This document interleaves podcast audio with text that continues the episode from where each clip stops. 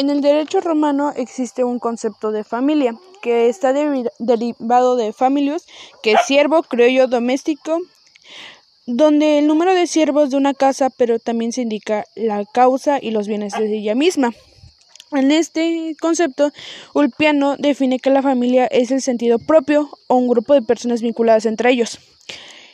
También para que están sometidas a la voluntad de una sola persona, que es el padre familia, que tiene la patria potestad de los demás de los hijos que en ella existen. Para Sabingo, el derecho familiar romano es el que regula las el conjunto de normas cuyas partes constitucionales son el parentesco, la patria potestad y el matrimonio. Para él se basa más en las normas que lo rigen, ya que el parentesco y la patria potestad de las personas de las de los individuos es uno de los puntos más importantes. De ahí para Eusebio Díaz, el conjunto de reglas y facultades es para él las necesidades de la familia. Para él es que nazca, viva y se extinga. En ese sentido, él, él pone todos sus puntos de vista para que la familia es mientras viva, nazca y se extinga, el, el hecho es de que ellos tienen ciertas afinidades, ciertas aceptaciones entre cada uno. De ahí para Tello, las personas están, para él es la persona que está sometida a un conjunto de normas sujetas al jefe. Están sometidas a ninguna potestad. Hay veces se le llama padre de padre familia, aunque ello significa que tengan hijos o sea mayores de edad.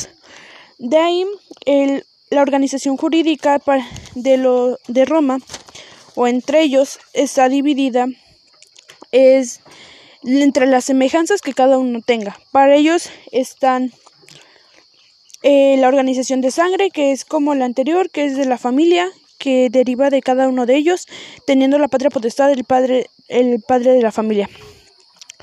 De ahí eh, siguen los esclavos, que eran personas privadas de la libertad, explotados con fuerza de trabajo, a quienes se podían comprar y vender como si fueran una vulgar mercancía. No tenían ningún sentido ellos, simplemente eran unos objetos. De ahí también para ellos había vías de esclavitud, en las cuales es por nacimiento, o sea que la, el, hijo de una esclava por derecho, por decreto, ya es esclavo. De ahí por conquista, que las, los individuos que son capturados en guerras, para ellos son esclavos para los que ganaron y percibirán, se percibió hasta la edad moderna. De ahí insolvencia podía ser recibido a la esclavitud por sus acreedores. De ahí también existió un mercado para los esclavos que estaban compuesto de las variedades que ellos tenían, específicos donde los esclavos estaban desnudos y con un cartel colgado en el cuello, con sus habilidades. Algunos se habían tenido, a, los que no habían tenido eh, ningún amo antes en los pies o en un pie o en ambos tenían bloqueados con, con yeso. De ahí había tipos y funciones de cada uno de los esclavos. El esclavo doméstico vivía en casa y familias que designaban el servicio de otros miembros de familia. El esclavo que era empleado por negocios no conocía a su dueño, simplemente al capataz que se encargaba de cada uno. De ahí estaban los tratados, el trato y la consideración. Para Roma eran personas incompletas, sin madurez, ni efectividad, ni intelectual. Los llamaban boys a los esclavos. Podían ser castigados con la muerte por el pater de familia. Algunos, algunos huían y si en alguna ocasión eran atrapados, eran eran marcados con fuego en la frente con una palabra que decía fug de fugitivos y llevaban lentamente a las guerras civiles que ellos llevaron a cabo para darse a respetar. De ahí también existieron la clasificación de libertos, que eran los esclavos que obtenían la libertad en base a que el amo en el testamento decretaba que ya podía ser libre o compraba su, su libertad. De ahí estaban los clientes, ciudadanos libres que habían establecido una relación de apoyo y socorro mutuo entre, los, entre el padre familia y situados sociales y económicos entre ellos entre, en ese sentido, el padre de familia es el patrono. Pero tenía que tener que prestar los servicios al patrono, que es apoyo, apoyo electoral e incluso militar para cada uno de ellos. Presentar sus respetos todas las mañanas. Esto se hacía en base a un saludo o si no se, se carecía de ellos, se solicitaba una cesta con alimentos para todo el día. De ahí los hijos, eh, a oposición del esclavo, eran llamados Liberty Arum. Para el padre de familia tenía poder sobre ellos. Ok, ellos, los hijos, tenían ciertas libertades, pero también estaban sometidos como un esclavo, ya que el padre de familia es el que designaba o decía qué podían hacer. Elius eh, estaban divididos en tres derechos. Elius expone, la madre colocaba al hijo en una cesta enfrente de la puerta del padre y si él lo aceptaba, mandaba en ese momento a que lo amamantaran, pero si él negaba, ya sea por algún defecto físico o porque no sabía si era el padre, se le mandaba a un conjunto de columnas, al conjunto de columnas de lactancia o a un vertedero. Elius Vitae que es la muerte de cualquier hijo se tomaba tras consultar a un consejo. Esto el padre tenía el derecho de, de, matar a su hijo, dependiendo para un castigo de una falta gravísima.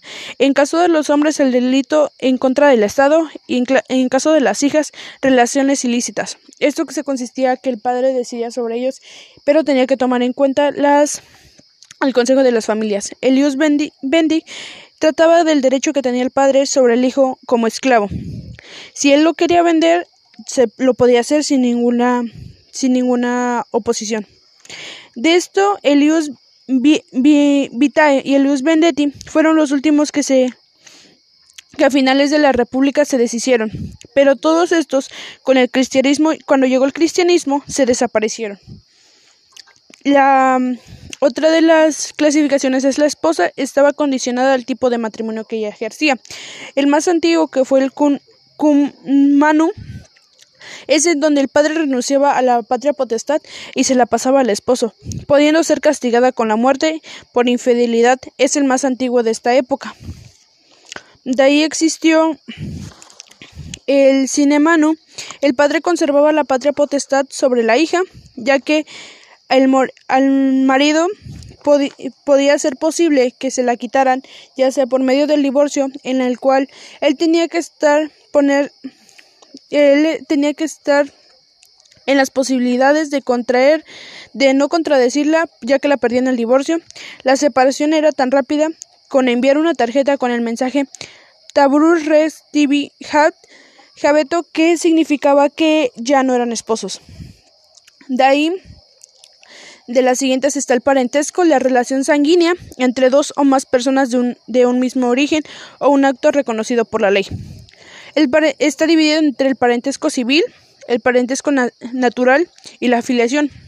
El parentesco civil, también conocido como cognation, es el parentesco entre sangre, ya sea de una descendencia de otra o de un autor común, o legítimo entre el matrimonio, mujer y hombre. Este está valorado, en este valoraban a la mujer, pero en el agnatio, que es el parentesco natural, única a todas las personas que establecen sometidas a la patria potestad, descendientes legítimos por línea de los varones. En este se, quitaba la, la afinidad de las mujeres, que no valía nada.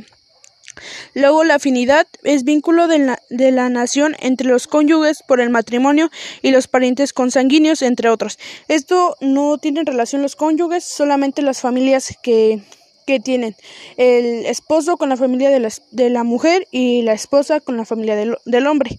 Esa es la afinación. La filiación, relación jurídica entre progenitores y descendientes dentro y fuera del matrimonio. Están basados en que tienen ciertas relaciones entre ellos. La patria potestad en la antigua Roma estaba solamente designada al padre al jefe de la familia. Eh, estaba ejecutada sobre la familia y la esposa, ya que protegía los intereses de, las, de la familia, derechos separados de obligación, separaba los derechos y la obligación entre ellos. El padre tenía el derecho sobre los hijos, como es la esclavitud desde el nacimiento.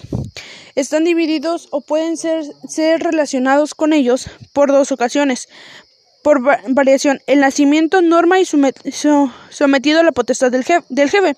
Esto es, la patria potestad es basada en que desde que nace el hijo es, el padre es dueño del hijo. Tiene, tiene la virtud de ejercer sus derechos que ellos quieran sobre él.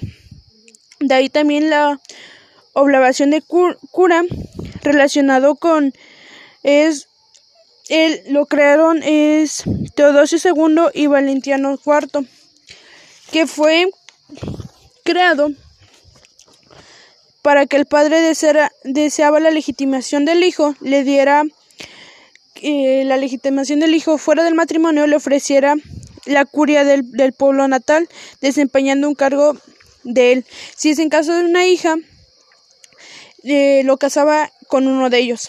La, la rescrito por el emperador, el padre solicitaba al, legitimizarlo al emperador, pudiendo que el emperador dijera que sí o que no.